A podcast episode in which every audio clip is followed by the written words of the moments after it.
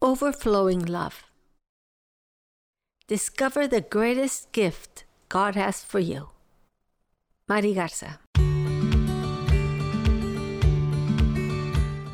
For God so loved the world that he gave his one and only Son, that whoever believes in him shall not perish, but have eternal life. Discover the greatest gift God has for you. People need love. God created us out of His love, so it is a human need to receive and give love. God, in His infinite mercy, loves us, and His Word says that His love is eternal and will never faint. I am grateful to God for teaching me more of His love and telling me what I have to do to others.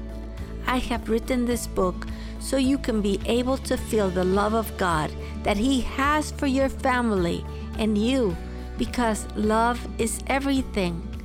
When God fill your life is like the fragrance of a perfume of high value that embrace not only you but also to those who surround you. With love for you, Mary Garza.